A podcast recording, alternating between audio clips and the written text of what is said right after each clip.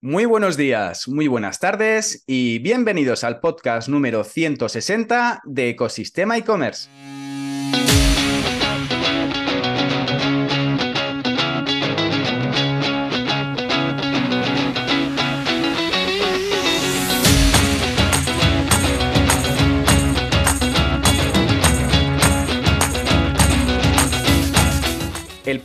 Donde encontrarás, como sabes, todo lo relacionado con el mundo e-commerce. Herramientas, trucos, noticias, emprendimiento y muchísimo más para crear tu tienda online o hacer crecer la que ya tienes.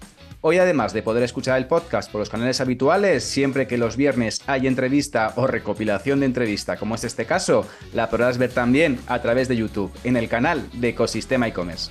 Al micrófono, Javier López, consultor de e-commerce y fundador de ecosistemaecommerce.com la plataforma donde podrás disfrutar de todo lo que necesitas saber sobre el apasionante mundo del comercio electrónico.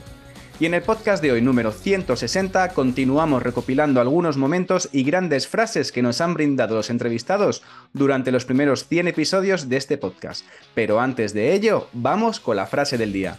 Solo haré dinero si mis clientes y mis empleados son felices, dicha por Tom Peters.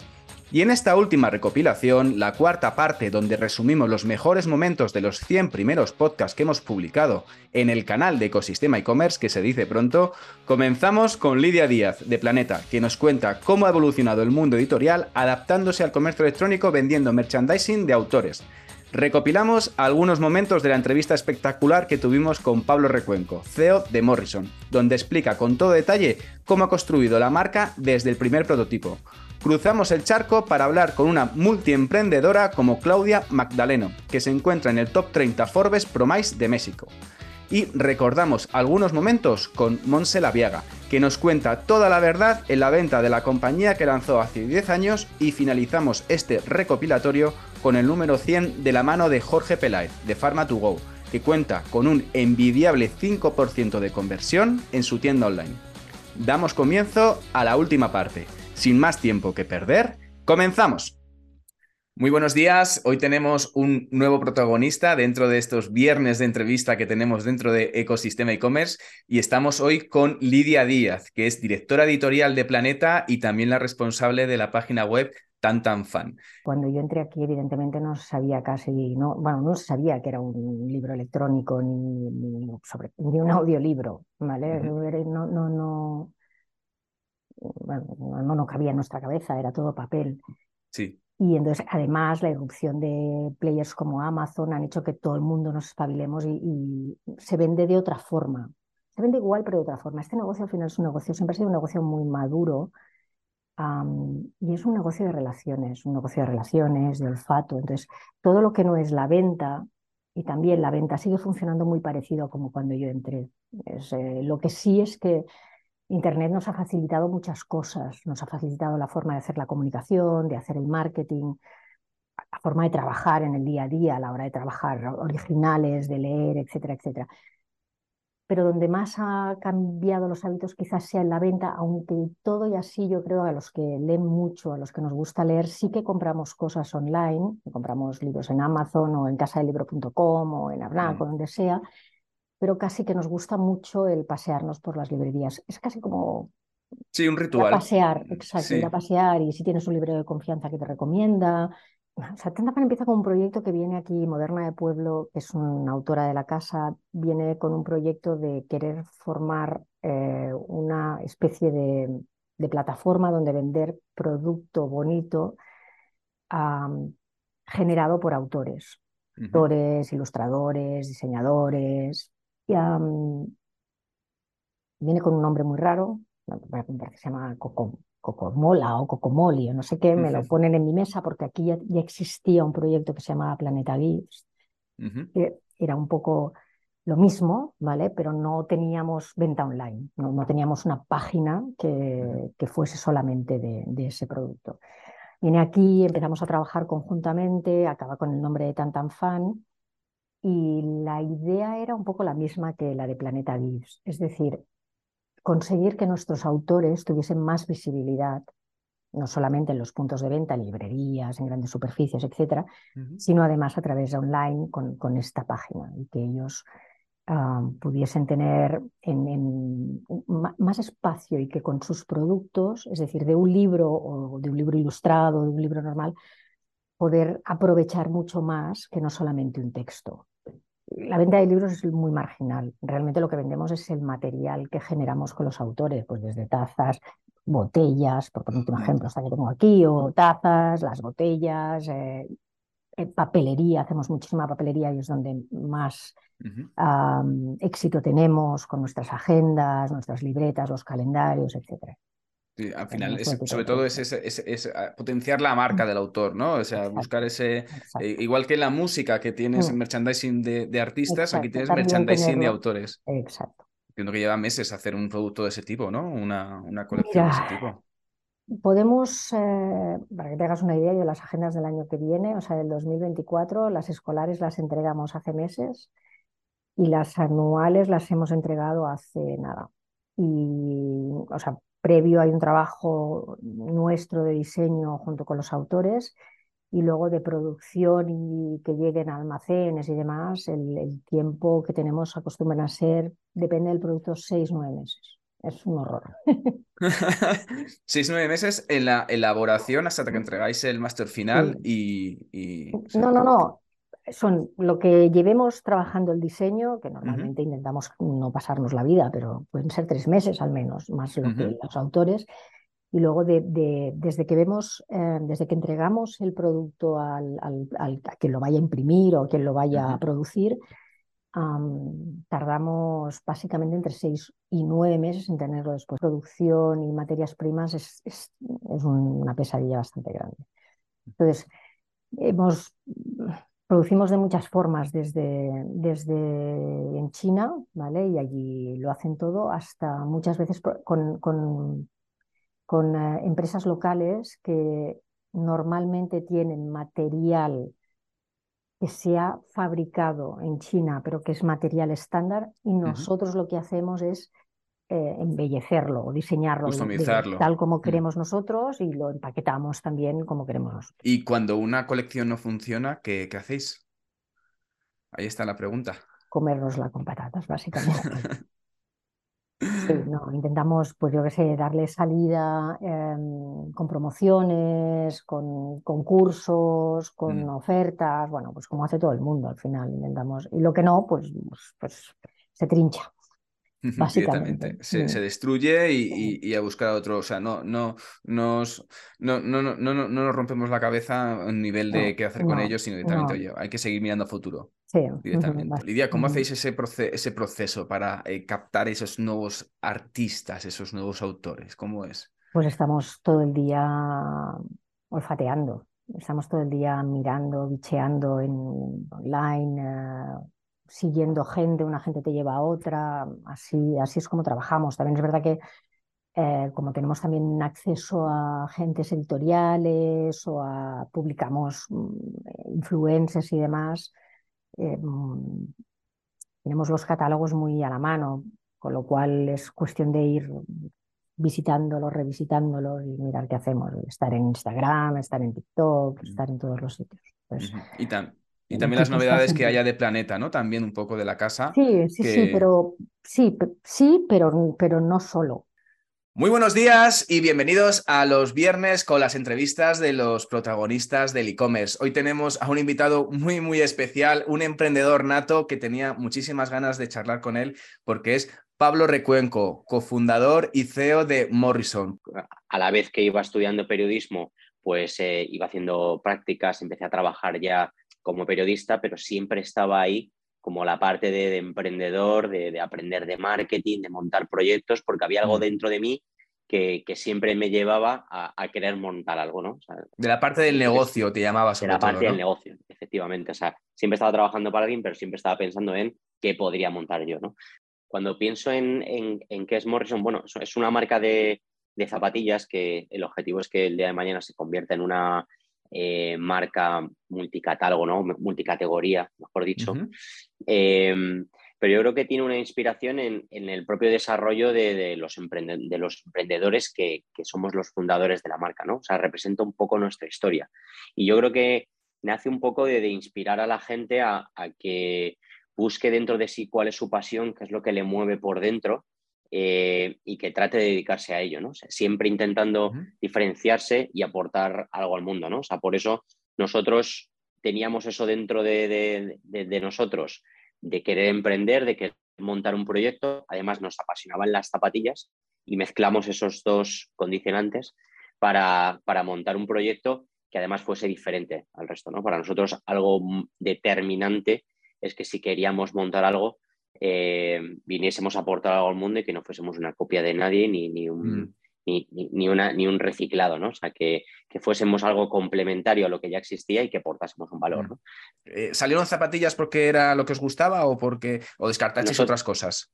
Nosotros primero nos vino el primero nos vino el modelo de negocio y luego ya decidimos qué es lo que teníamos que vender. ¿no? O sea, nosotros, como todos los jóvenes de este país, eh, pues no teníamos ni un duro, evidentemente, para, montar algo y, mis socios y yo, desde muy jovencitos, siempre hablábamos de montar algo, ¿no?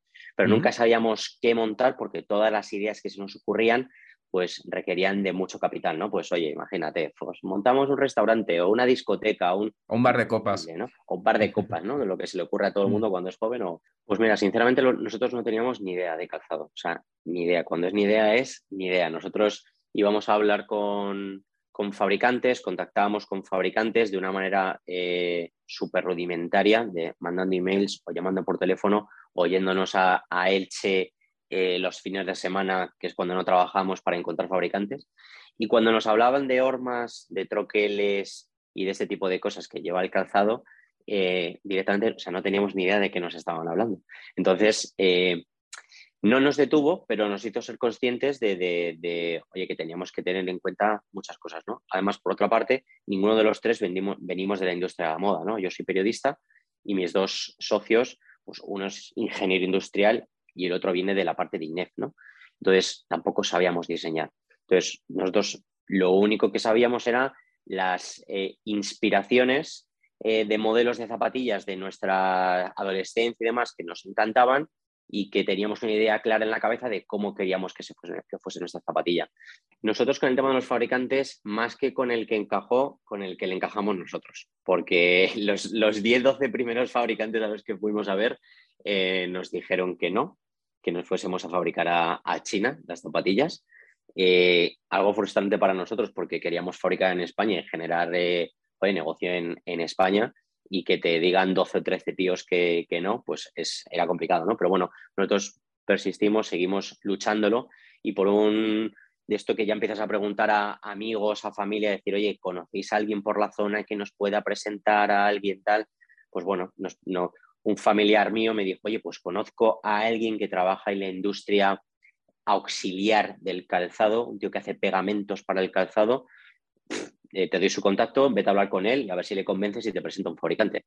Y así hicimos, nos fuimos allí un sábado por la tarde, eh, el tío venía a hacer 400 kilómetros en bici, no sé ni cómo nos atendió y yo creo que le debimos de, transmitir tanta pasión por el proyecto. Sí, le enganchasteis ahí en ese sentido. Claro, el tío dijo, bueno, pues venga, os voy a presentar a, un fabricante con el que suelo trabajar asiduamente, que suele creer en, nuevos proyectos, en startups de, nueva creación. Y oye, si os compra la, idea, pues, pues adelante. Poder hacer una producción de casi 500 pares eh, sin saber muy bien si los vamos a poder vender, si el proyecto funciona y sin tener la pasta necesaria para poder pagar esos 500 pares.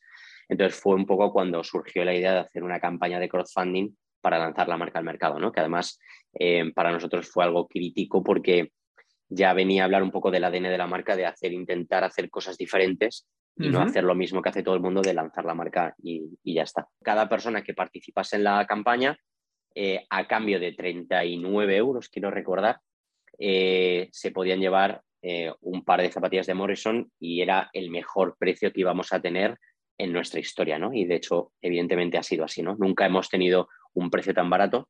Eh, la edición cero, en este caso. La edición cero, claro, que, eso, que, que todavía hay, tenemos amigos que, que, todavía tienen esas zapatillas guardadas mm. de ese primer crowdfunding y un poco para privilegiar a todos aquellos que, creyeron en nosotros y creyeron en el proyecto, eh, pues bueno, que tuviesen unas, condiciones, unas condiciones muy ventajosas, ¿no? Entonces, hicimos una campaña de solo 20 días de 12.000 euros finalmente recaudamos 23.000, o sea, el doble, Participaron 300 eh, personas, quiero recordar.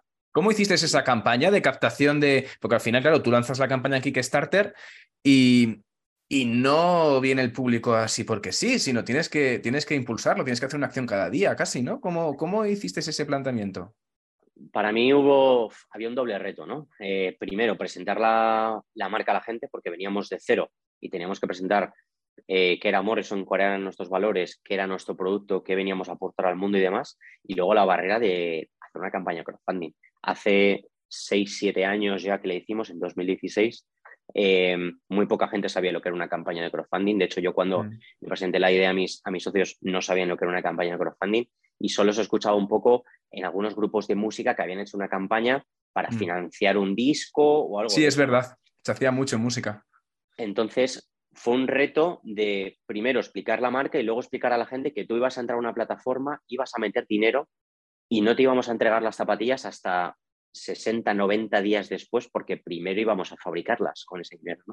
Entonces, lo que tú dices, mucho contenido mm. semanas previas, explicando muy bien cómo funciona la campaña de crowdfunding y a la vez con el reto de, oye, quiénes somos y qué venimos a aportar al mundo como, como Morrison. Sin elegir además color, talla, es decir, no podían elegir al final la talla los, los usuarios directamente. Si yo tengo un 43, no podía elegir el 43 en la campaña de crowdfunding.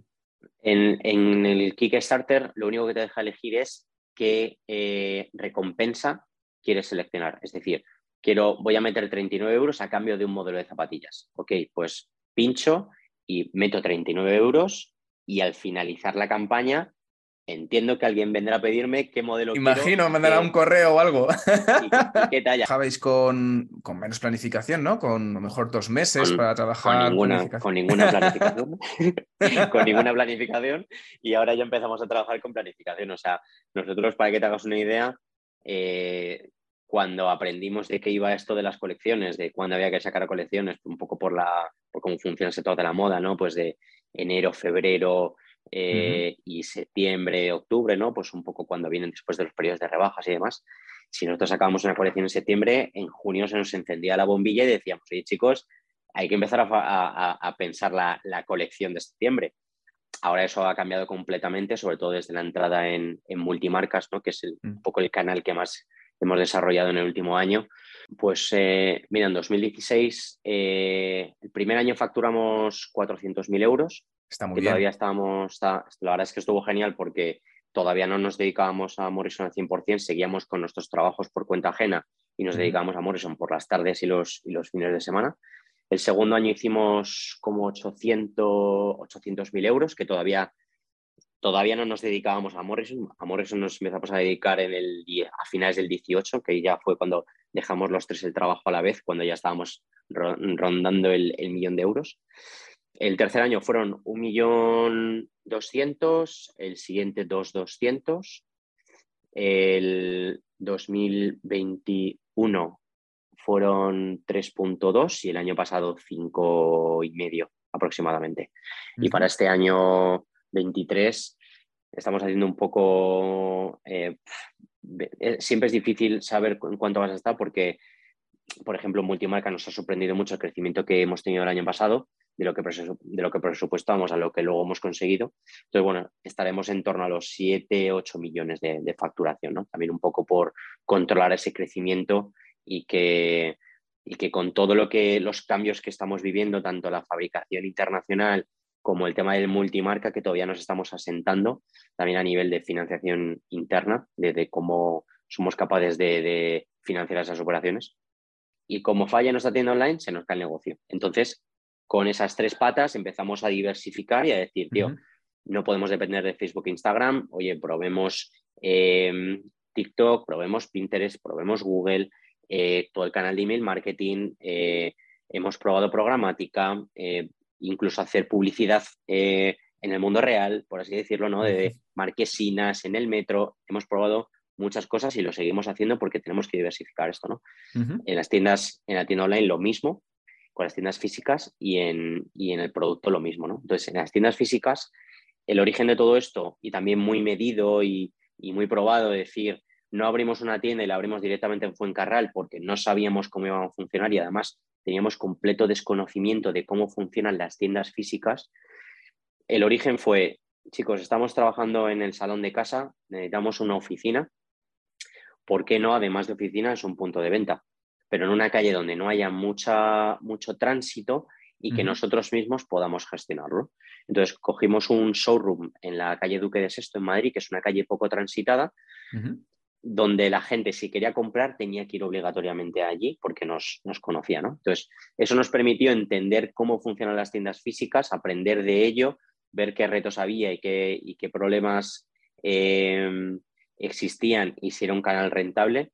Vimos que aquello empezaba a crecer mucho, vimos que además la experiencia del cliente era muy buena porque a la gente le gusta probarse el producto, verlo en sus manos y demás. Entonces dijimos, joder, chicos, esto de las tiendas físicas quizás funciona, así que puede ser un modelo que podemos explotar. Muy buenos días. Hoy tenemos dentro de los viernes de los protagonistas del e-commerce a una emprendedora desde la otra parte del mundo, precisamente desde México. Se llama Claudia Magdaleno y es ni más ni menos que top 30 de promesas de México por Forbes, con lo cual un placer y un, y un privilegio, sobre todo que, que haya compartido un poquito para charlar de e-commerce. Claudia, buenos días, ¿cómo estás? Un poco también el tema de que se venía un crédito estudiantil, yo iba a ser egresada, tenía que moverme un poco y también las ganas de hacer algo en realidad, de ya tener mi propio proyecto, se juntan con eh, que yo me doy cuenta de algo que era nuevo en ese entonces, porque tengo muchos años, recuerden, en esto, y era la aparición de Facebook. Facebook tenía muy pocos años en México, entonces recuerdo que ni siquiera tenía eh, sesión, eh, cuenta en Facebook. Y me dicen, ah, mira, eh, Facebook es como un, un, lugar, no recuerdo ni siquiera la descripción que me dieron de Facebook. Me meto y donde todos a lo mejor veían un rato de ocio, yo dije, bueno, es que aquí le puedes vender a un montón de gente, toda la gente está aquí no había páginas para empresa, no había nada, o sea, yo agarré un perfil personal, le puse un logotipo, empecé a agregar gente, o sea, yo en vez de estar en la escuela estudiando, estaba pidiéndole a mis amigos que iniciaran sesión en, su, en mi computadora para darle clic agregar, agregar, agregar, o sea, era la obsesión con mi proyecto, ¿no? Entonces, así fue como empezó mi primera marca, Cherry Pink. Pero empieza a entrar mucha competencia internacional a México de ropa, con precios muy baratos, que era muy difícil sostener, digamos, un stock tan grande a comparación de lo que ellos eran 100 veces más, ¿no? El stock. Entonces, eh, digamos que fue un poco estratégico, un tanto también del tema de 80-20, qué es lo que más vendo, qué es lo que más me deja, eh, hay que diferenciarnos, hay que posicionarnos, hay que hacer un cambio porque si no la competencia nos va a comer.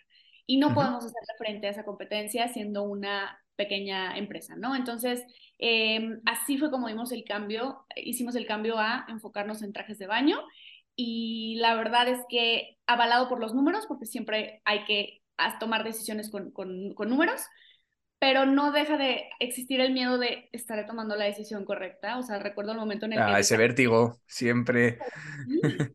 Sí, ¿no? De, desactiva todas tus otras secciones que tenías por años de vestidos, blusas, faldas, bla, bla, bla. Y dije, venga, o sea, que pase lo que tenga que pasar. Y afortunadamente fue una muy buena decisión. El giro eh, fue muy positivo y logramos posicionarnos. A ver, que es una tienda de trajes de baño en un país que está repleto de costa, que tiene un muy buen clima, eh, que muchas de las tiendas, también esto fue una, una, decisión estratégica, porque muchas de las plazas comerciales en México tienen eh, a la venta trajes de baño solamente en temporada de verano. Sí, o sea que tu primer presupuesto, digamos, para montar tu tienda online, eh, tu proyecto online de venta de, ropa, em, con Cherry Pink era realmente 4 mil pesos, que son dólares más o menos es como, es poquísimo. 200 dólares. 200 dólares, fijaros, con 200 dólares es, espectacular poder montar un proyecto. O sea, no conozco a nadie que haya montado un proyecto con 200 dólares, realmente. Es muy, muy complicado. Y, y empezaste tú sola, ¿no? Con el proyecto yo sola, yo hacía todo, o sea, yo administraba, entregaba, contestaba a los clientes, este, subía las fotos. Obviamente, si ahorita yo me voy hasta abajo de mi página, que a ver, el perfil personal ya ni siquiera existe para empezar, pero la página de Facebook de, de, Cherry Pink, si yo me voy hasta abajo, veo los diseños y lo que publicaba y digo, ay Dios, o sea, está, está muy... pero siempre he creído que hay una frase que me encanta, que dice que si no te avergüenzas de la primera versión de tu producto, lanzaste demasiado tarde. Totalmente de acuerdo, me encanta esa frase, me encanta esa frase. Hay que lanzar y en el camino vas perfeccionando. Y la primera tienda la hiciste en Facebook. Fue solo redes sociales. Eh, era una página, así te digo, eh, le subí el logo en vez de eh, la foto de perfil que, que, era de persona. no era página, era un, perfil personal, ¿no? Así como tú, como yo.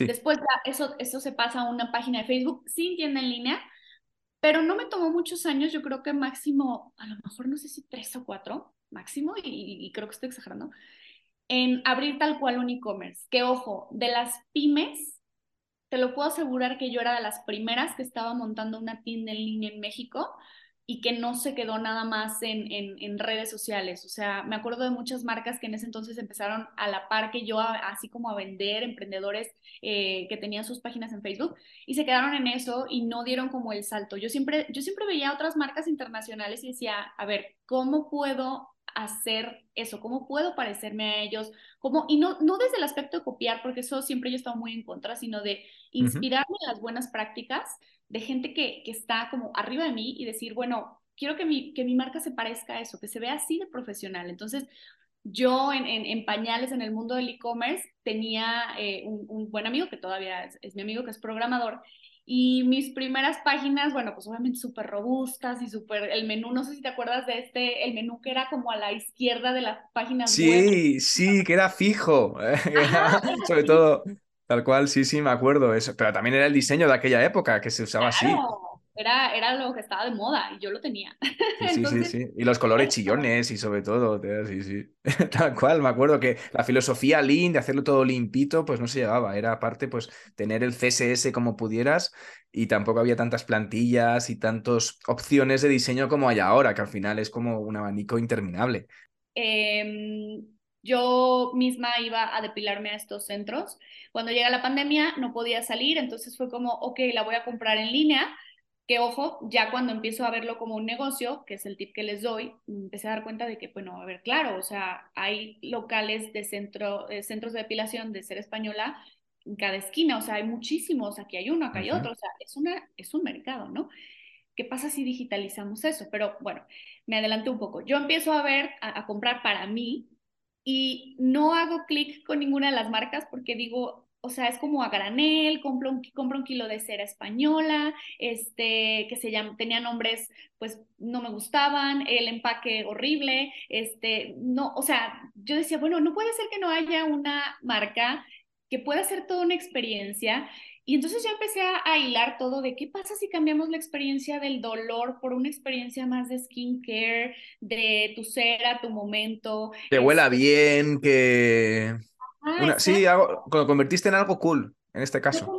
sí, o sea, del decir qué flojera ir a depilarme porque me va a doler y porque qué incómodo y qué, o sea, hay, hay, habemos algunas mujeres que sí decimos, oye, yo no, no me siento tan cómoda con, con que me, me, vean, a algunas no les importa, así, etcétera.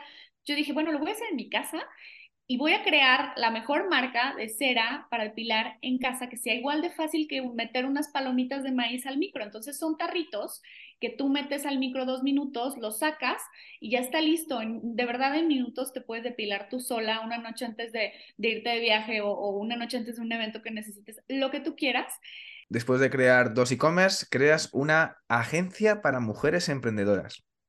Sí, eso, eso también es una historia linda porque eh, como te decía al principio, ¿no? Que, que yo noté que la emprendedora eh, de Cherry Pink que fui no es ni por poquito la emprendedora de One Minute Pretty. Me tomó mucho menos tiempo eh, con One Minute Pretty llegar al punto que llegué con Cherry, que eso creo que no lo, no lo mencioné, pero Cherry Pink fue nombrada también caso de éxito por Meta y Shopify. One Minute Pretty fue por la que me nombraron 30 promesas Forbes.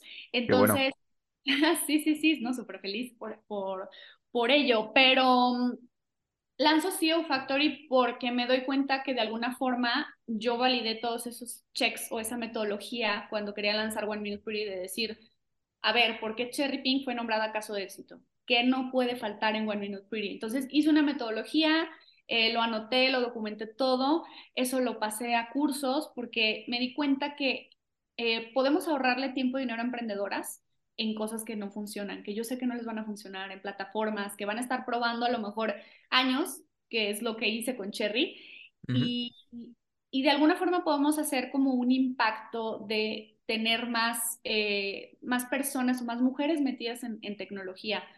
Muy buenos días y bienvenidos a los podcasts de Ecosistema e-commerce con los protagonistas del comercio electrónico. Y hoy tenemos una entrevista muy esperada con Monse Laviaga, fundadora de Fotografía e-commerce. Fotografía e-commerce a día de hoy es un estudio de fotografía que nos dedicamos a hacer fotografía y vídeo para comercio electrónico no es, o sea, fotografía y vídeo ya se queda corto para todo lo que estamos haciendo. Incluso a veces el, nombre es muy bueno y estoy de acuerdo contigo en cuanto a SEO, nos ayuda muchísimo y es muy descriptivo en sí mismo, pero a veces es un poco limitante cuando nosotros hacemos un poquito más, ¿no? Simplemente porque hacemos vídeo, por ejemplo, ya se puede quedar, se puede quedar fuera, ¿no?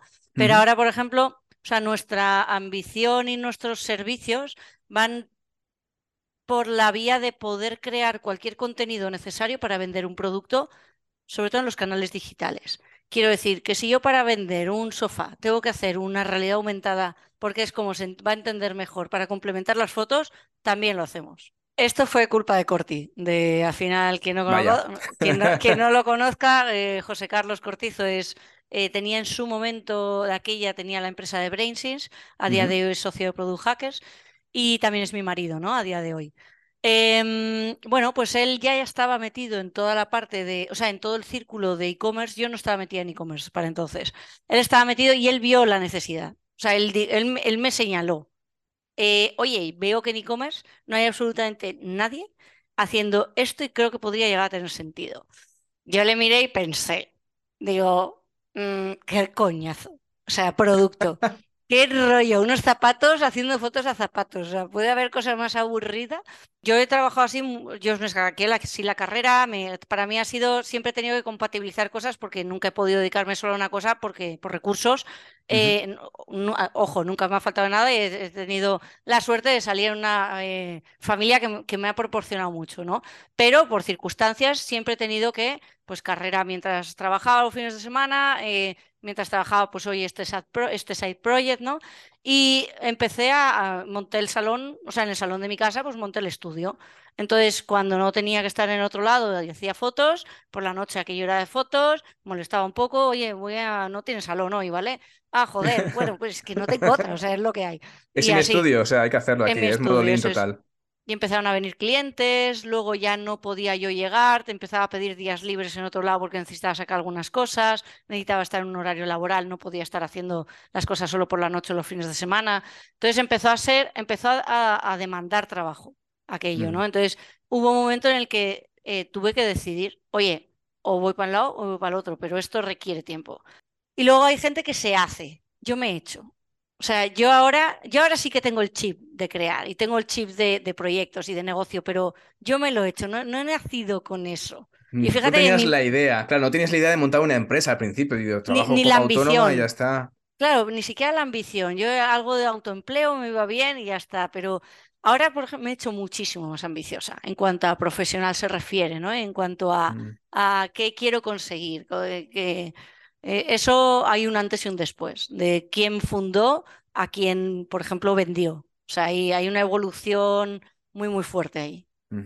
Antes de vender, estuviste 10 años con la compañía, que se dice pronto, que no es fácil estar con 10 años, sobrevivir una pandemia y, pasar durante esos 10 años que al final haces de todo, ¿no? Al principio sobre todo, desde la parte de gestión, recursos humanos, de financiera, haciendo las tarifas, eh, atendiendo a, los clientes, vamos, que has hecho de todo.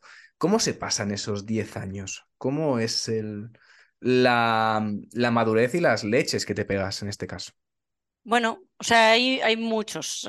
Yo he aprendido muchísimo. Para mí ha sido, creo que, o sea, montar este negocio y, gestionarlo durante estos 10 años, acabarlo vendiendo y ahora seguirlo con ello, ¿no? Eh, para mí ha sido el mejor máster que me podía, pegar a nivel profesional. O sea, ya, no de estudiar, sino esas, esas, es una práctica de vida. O sea, mm. me ha enseñado a ser muchísimo más responsable, más profesional, más, eh, más ambiciosa, entender y, entender los negocios. Porque para mí los negocios era algo que me resultaba poco interesante. Ahora me resulta de un interés tremendo. ¿no? Y luego entender cómo afecta, o sea, cómo los negocios no es otra cosa que personas. Y los negocios no son otra cosa que cultura. Y los negocios no son otra cosa que, que estrategia. He tenido en líneas generales siempre un problema en el negocio que nunca le saca el dinero que le quería sacar o que necesitaba tener el negocio para ser un negocio rentable en sí mismo. Y ¿Para, yo, ¿para ser rentable o para seguir creciendo? Es decir, para ser rentable.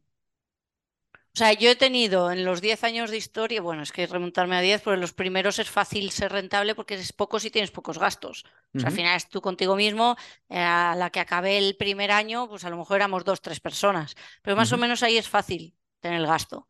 O cuando empecé con la primera nave, que para mí fue un súper salto de pasar del salón de mi casa a tener un gasto fijo aparte de las nóminas de alquiler de mes a mes, se me pusieron aquí. Me acuerdo de noches sin dormir de, hostia, es que voy a alquilar un local. O sea, eh, ahí fue, para mí fue, esto, esto se está poniendo muy serio, ¿no? Para no controlar un negocio, esto se me está poniendo muy serio. Entonces ahí más o menos, eh, bueno, eh, subsistía, pero sin hacerle demasiado casos a los números. O sea, yo hice unas tarifas, más o menos por intuición tiraba.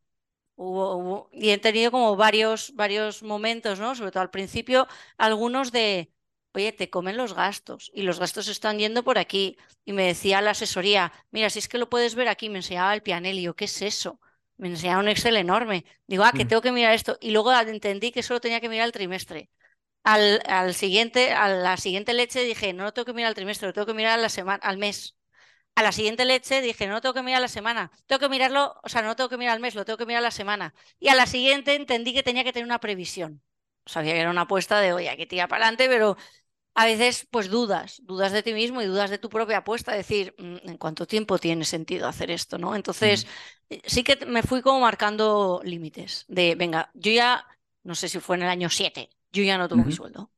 No importa, no matter what, ahí no toco mi sueldo. O sea, podía estar bajo, podía ser lo que fuese, pero yo no tocaba mi sueldo, ya está. No, yo sé que mi gasto no es una cosa que pueda decidir me quito o no me quito. Está y está. Nunca nadie me había ofrecido comprar. Eh, nunca antes había pensado en vender y para mí la opción de vender fue un salvavidas. Eh, llegué a la conclusión de vender cuando después yo al final al negocio, y antes te comentaba, lo limité. Dije, yo nunca más me vuelvo a quitar el sueldo, yo nunca más esto, esto, esto. Y también lo limité en cuanto a financieramente se refiere. Yo no eh, le voy a dar este tiempo para conseguir esta rentabilidad, que no era una locura, yo pensaba 10, 15, 20 de rentabilidad, por ciento. Eh, vamos a por esos números porque si no el negocio no es viable. Y le di dos años a ese objetivo. No lo conseguí. Y cuando vi que no lo conseguía, diciembre del año pasado, dije, ya está. Y yo sabía que era mi plazo, porque digo, si no lo consigo aquí, no lo voy a conseguir ya corto. Y no voy a tener, y yo iba a pulmón, como bien comentabas antes.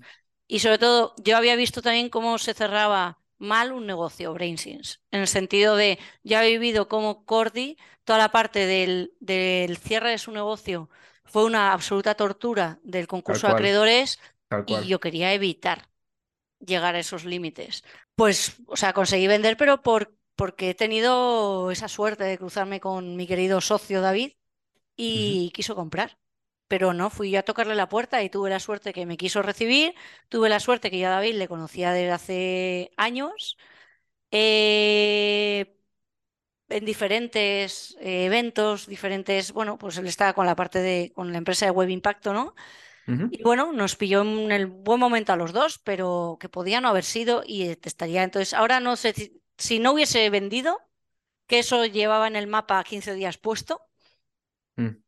O sea, obviamente lo tienes en la cabeza de antes, porque ya cuando yo hice ese plan de, oye, si en dos años no le doy la vuelta a estos números, más o menos estas serían mis alternativas. Ya fui, ya ahí sabes, o sea, ahí lo, sabes, lo tienes en la cabeza, posible camino, venta. Y ya también incluso vas teniendo ciertas conversaciones, ¿no? Yo me acerqué a, mi competencia a hablar con ellos desde hace mucho tiempo atrás. Yo iba con el chip de, eh, se acabó la fiesta, es eh, de ligoteo, ¿vale? Se acaba la fiesta. Eh, aquí no queda nadie, quedan dos personas, pero han, encendido, las, han encendido las luces, pero yo no quiero ir a casa. Yo no me quiero ir a casa y no me quiero ir a casa sola, ¿no? Entonces, eh, cualquier cosa me vale. Entonces, o sea, iba un poco con ese chip de cualquier cosa me vale. O sea, cualquier cosa es mejor que un concurso de acreedores. Entonces, claro, bajas las barreras y, y con esas salí a vender. Y el discurso de ventas no podía ser más antiventa. Porque yo una cosa soy transparente Igual que lo Sí. aquí contándote cosas, también lo fui en la venta. Yo a la- en la venta no vendí, el- la, no vendí eh, un cuento que no existe, vendí la realidad y con esa realidad me compraron. O sea, he tenido mucha suerte en, es- en ese aspecto. Eh, pero creí que mis números eran unos. Cuando acabó el mes ya eh, la previsión de diciembre fue aún peor de la que tenía prevista. Mis números habían empeorado y luego obtuve, bueno, tuve más información de cómo tenía que hacer el concurso, de cómo tal, no sé qué, no sé cuántos. Yo cuando llegué a David estuve a punto de cancelar la reunión. Porque a David creo que le escribí pues a, a mediados, principios de diciembre y por agendas no, no, no podíamos vernos antes. Cuando yo llegué ahí le dije, mira David, por poco cancelo la reunión, pero bueno, ya que la teníamos, ya te aprovecho, te saludo. Yo te iba a ofrecer mi empresa, pero ya no te la voy a ofrecer porque no tengo tiempo de venderte porque me tengo que ir a concurso acreedores. Y me dijo, sigue comentándome. Y yo, no te has ido. ¿Por qué no te has ido? ¿Por qué no te has ido? ¿Por qué ¿Por sigues qué no aquí? te has ido? No te asusta el muerto. Te he dicho que hay un muerto y no te asusta el muerto. Sigue hablando. De ahí me conoce desde hace tiempo en el sentido de, eh, o sea, conoce, el conoce la marca, me medio conocía a mí.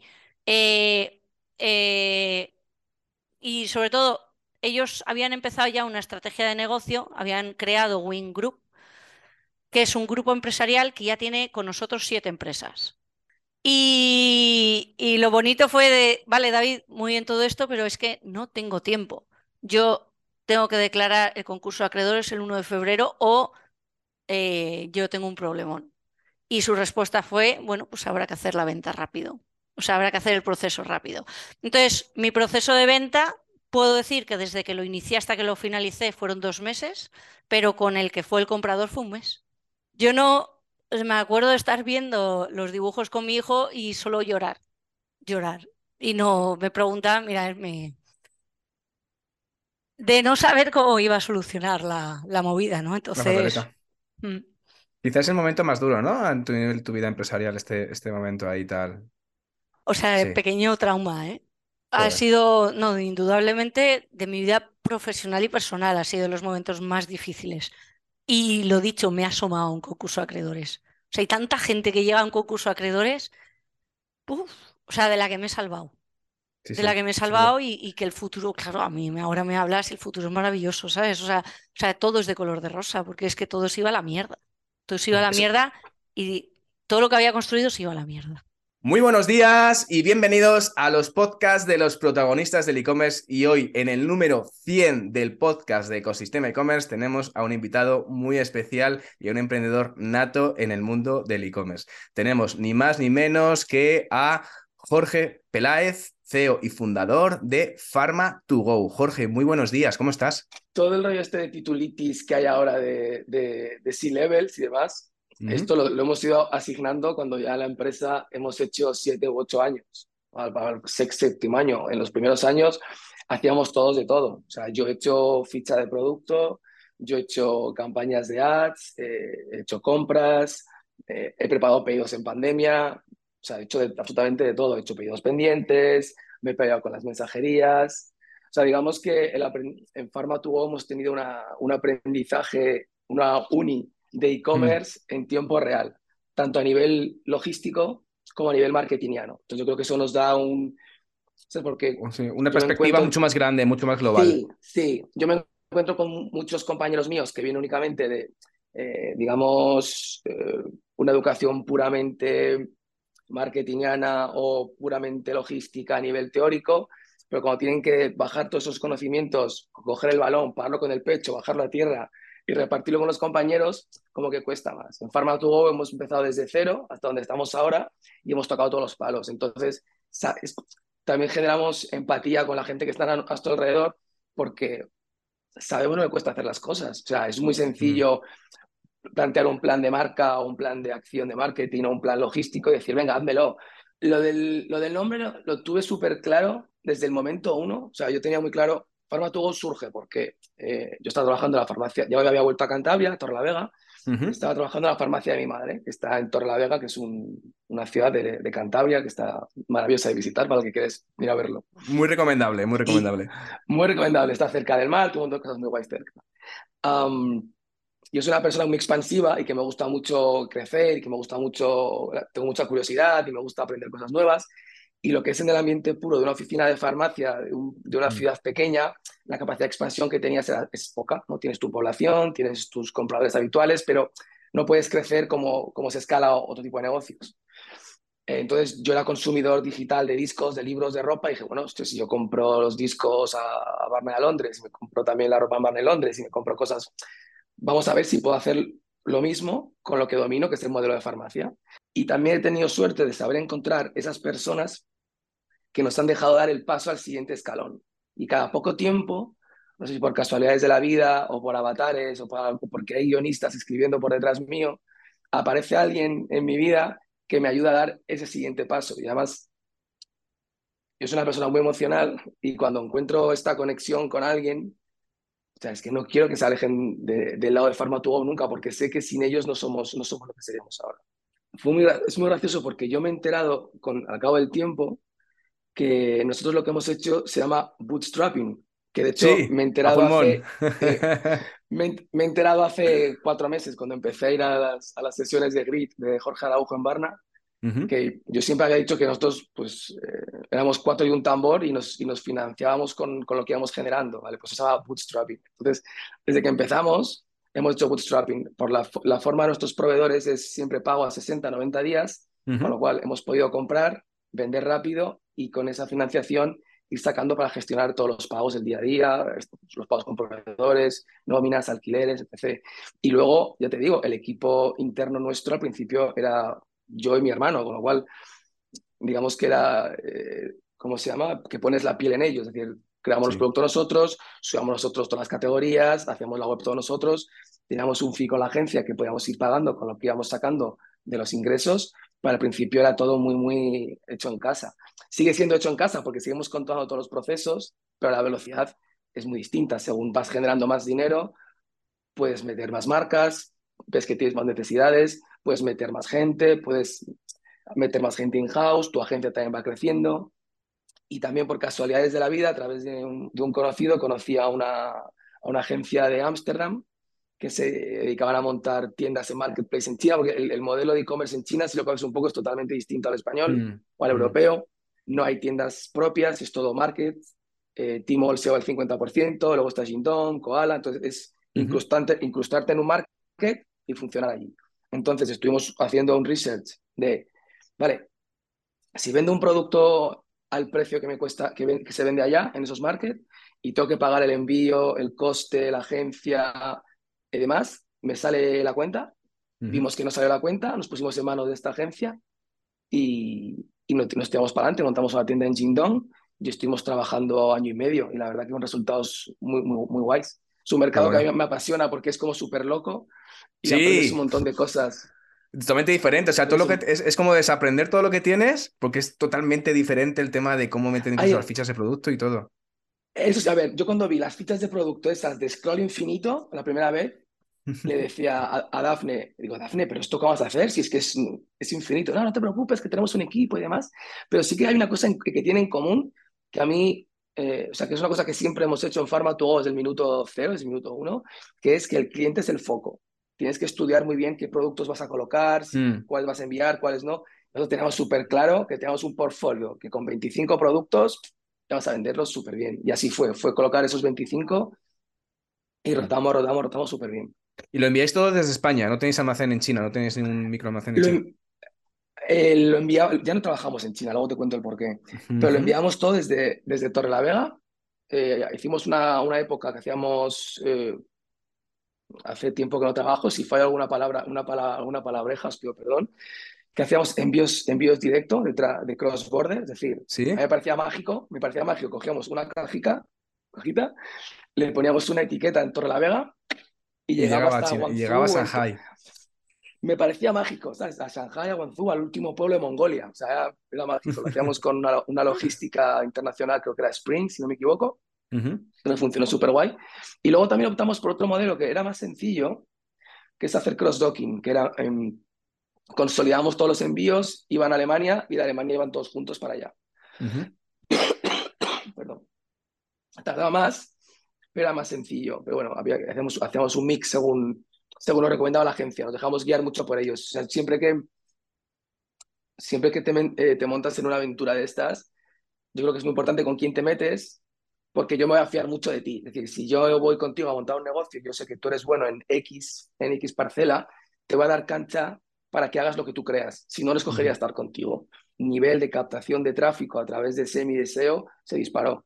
A través de estas dos personas el cambio fue, fue brutal. Fue de unas, unas campañas más o menos decentes a tener campañas de un, un ROI siempre de 12, 13, 11. ¡Wow! para... Claro, eh, es que lo que, hace, lo que hace el equipo de índole es brutal. Yo no, no lo... Y, y, con el tiempo, cuando, claro, estás aquí en Torre la Vega y no sabes comparar, ¿sabes? Porque en Torre la Vega no, no, no hay un gran ecosistema e-commerce, como puedes uh -huh. entender. De hecho, debemos de ser el único e-commerce más o menos grande que hay, no sé si encantable casi, bueno. Uh -huh.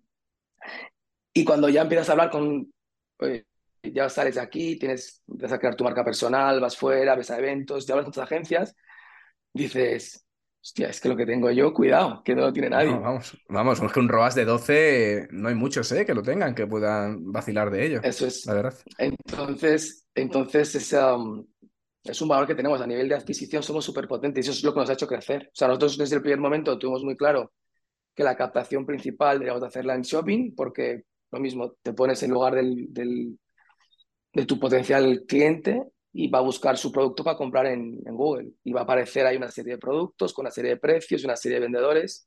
Y luego ya, el, si consigues que venga hasta tu casa, el cómo tengas la casa organizada y lo que perciba de esa casa, pues le llevará a acabar la compra o no. O sea, Pero principalmente shopping, nuestra... ¿no? Si principalmente, nuestra... Jorge, trabajáis con shopping, ¿no? O nuestra, con SEM. Nuestra, siempre, yo siempre digo que, que shopping es nuestra trinchera.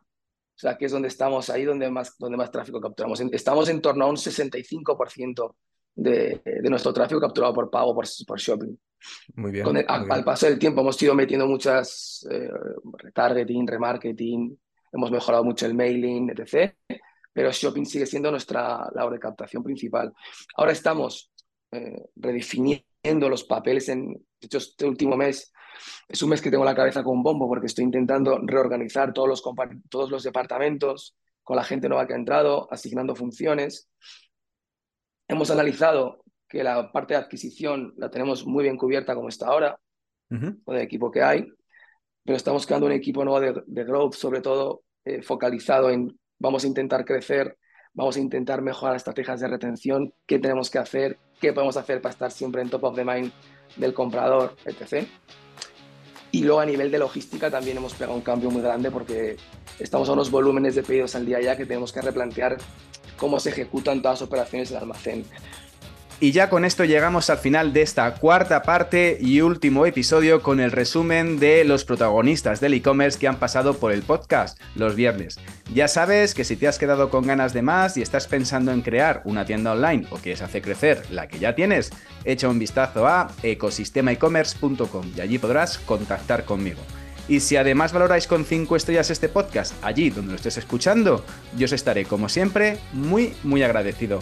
Gracias de nuevo y nos escuchamos el próximo lunes con un nuevo episodio de Ecosistema e-commerce. Que tengas muy buen día. Adiós.